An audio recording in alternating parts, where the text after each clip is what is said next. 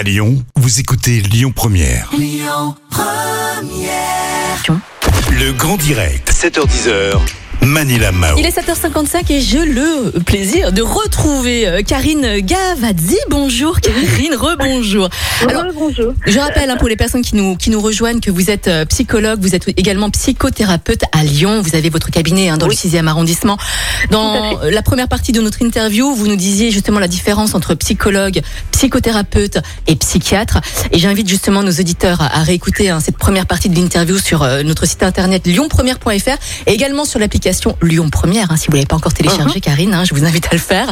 Alors Karine, on parlait justement des enfants ou des femmes qui sont maltraitées au sein de leur famille, de leur foyer. hein. Euh, qu'en est-il là aujourd'hui? Est-ce que comment ça se passe au niveau des aides, au niveau, au niveau des aides psychologiques? Alors, euh, il y a des écoutes. euh, déjà, j'ai vu qu'il y avait des écoutes gratuites. Il y a le 119 à appeler pour les enfants.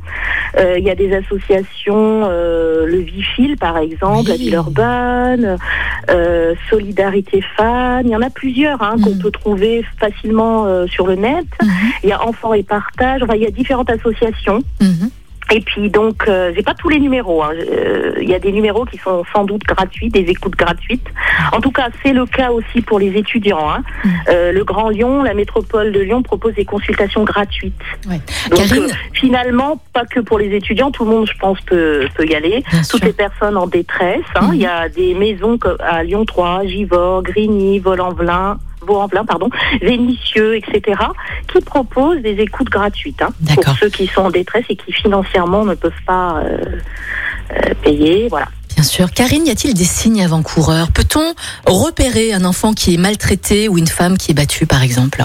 En tant que collègue ou en tant que maîtresse ou, ou en tant qu'ami par exemple ou en tant que membre de la famille, maman, papa par exemple, est-ce qu'on peut savoir euh, connaître les signes avant-coureurs? Alors, déjà, il faut observer, il faut être assez empathique et assez, euh, comment dire, oui, bien observer les personnes. Souvent, les femmes sont violentées, par exemple, sont terrées dans le silence. L'enfant, c'est un peu ça aussi. Hein.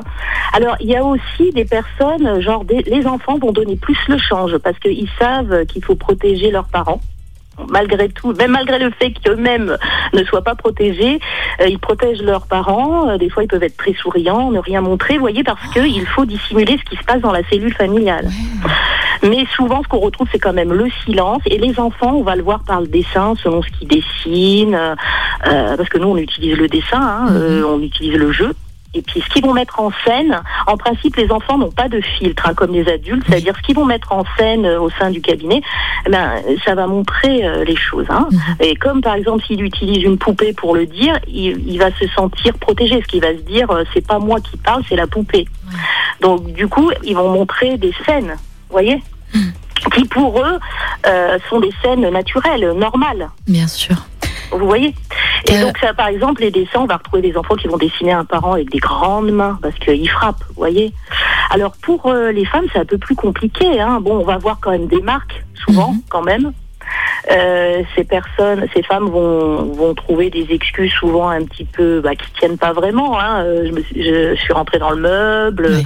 Et puis si, si ça se répète beaucoup, on peut s'interroger. Vous voyez, ça sera plus ça, peut-être les coups, Mhm. ce silence. Et puis aussi cette, euh, comment dire, on voit que par exemple, si je reçois un couple euh, comme ça, euh, ça va être souvent le mari qui parle et Mhm. elle, elle ne parle pas. Ouais. Elle le laisse parler euh, euh, et tout ce qu'il dit, euh, bah, elle le valide. Voyez, sûr. on sent qu'il n'y a pas d'espace de réflexion personnelle, de possibilité d'exister pleinement individuellement. Voyez. Oui, bien sûr.